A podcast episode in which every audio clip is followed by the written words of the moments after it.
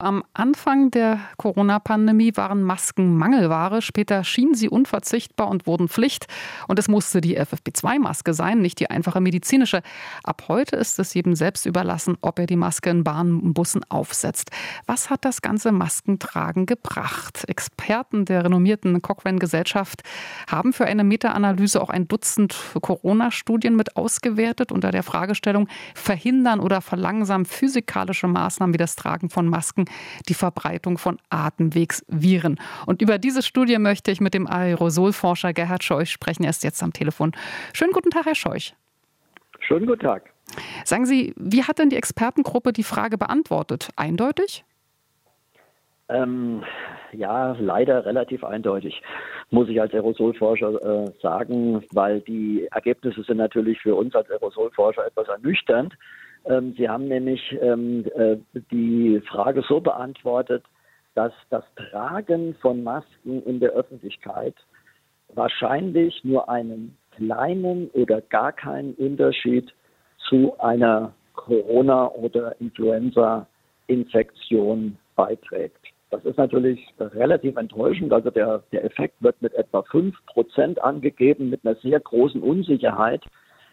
Äh, ich hatte immer damit gerechnet, dass etwa 15 bis 20 Prozent Reduktion erreicht werden könnte, aber ähm, das haben wir im letzten Jahr auch schon mal versucht bei der Evaluierung der Corona-Maßnahmen, die wir für die Bundesregierung gemacht haben.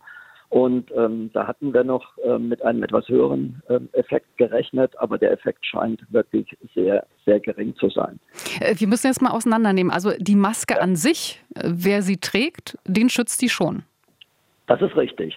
Die, eine gut getragene FFP2-Maske oder auch eine medizinische Maske schützt den Träger und auch die Umgebung ganz gut. Aber die Maskenpflicht, also eine Anordnung, Masken in bestimmten Situationen zu tragen, hatte kaum Auswirkungen auf die ähm, Wahrscheinlichkeit und auf das Infektionsgeschehen, auf die Wahrscheinlichkeit, sich anzustecken oder das Infektionsgeschehen. Ähm, und welche, welche Erklärungen gibt es dafür? Doch, das ist natürlich jetzt schwierig, das jetzt äh, zu erklären. Ich versuche, ich suche jetzt schon seit zwei Tagen nach Erklärungen, ehrlich, also ehrlicherweise.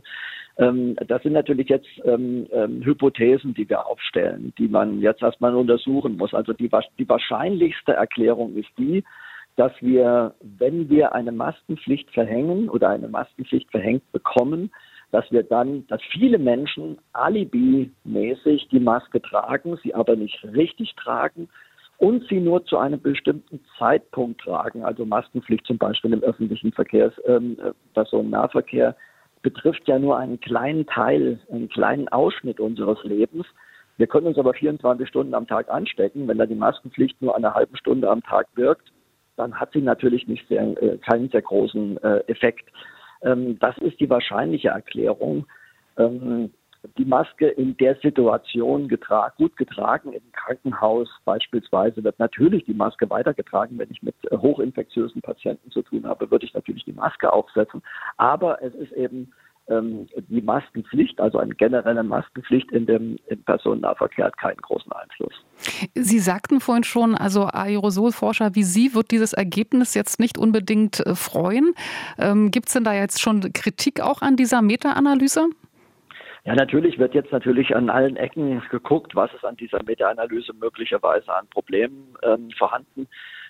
Dabei muss man aber immer sagen, dieses Cochrane-Institut ist ein, ist eigentlich der Goldstandard von solchen Interventionsstudien. Die machen also sowas auch für Medikamente oder für äh, andere äh, Interventionen in Krankenhäusern, für Operationen.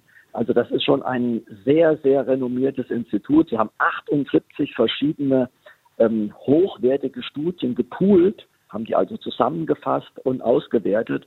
Also es geht hier nicht darum, dass da eine einzelne Studie bewertet worden ist. Hier ist wirklich ganz große Kompetenz und ähm, das macht natürlich diese Studie äh, sehr wertvoll. Das muss man einfach, ähm, einfach sagen, ähm, auch wenn uns das Ergebnis nicht äh, so besonders äh, schmecken mag. Ähm, jetzt äh, ist, haben wir keine Maskenpflicht mehr für den öffentlichen äh, Nah- und Fernverkehr. Haben Sie trotzdem weiterhin eine Maske dabei? Ich selbst würde, ähm, wenn, wenn, wenn es eine Situation ist, wo ähm, vollgepackte Züge quasi fahren, dann würde ich durchaus empfehlen, eine Maske zu tragen.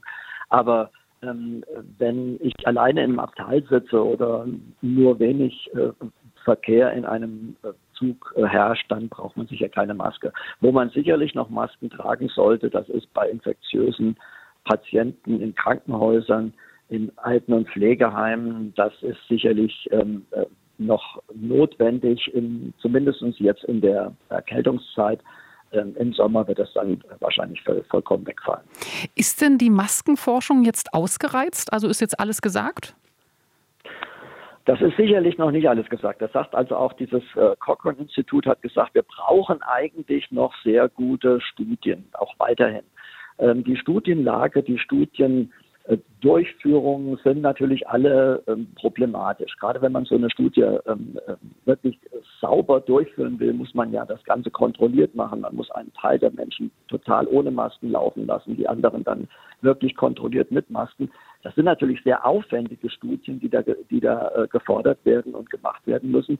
Wir sind noch nicht am Ende. Das ist vollkommen klar. Und das Wichtige ist, glaube ich, dass wir einfach lernen müssen, mit, mit einem solchen Atemwegsvirus umzugehen. Masken sind ein, nur ein Teil dessen, was wir als Schutzmaßnahme durchführen können. Wir können zum Beispiel auch eine Raumlufthygiene ähm, verbessern. Wir können einfach mehr lüften. Wir können mehr frische Luft in, den, in die Räume lassen, weil Anstecken, die Ansteckung findet in Innenräumen statt. Draußen passiert ja so gut wie nichts. Das heißt, wir müssen sehen, dass wir die ähm, Luft, Lufthygiene in den Innenräumen, gerade auch in Alten- und Pflegeheimen spreche ich da besonders an, die muss, müssen wir äh, stark verbessern. Dann können wir auf den individuellen Schutz etwas weniger Wert legen.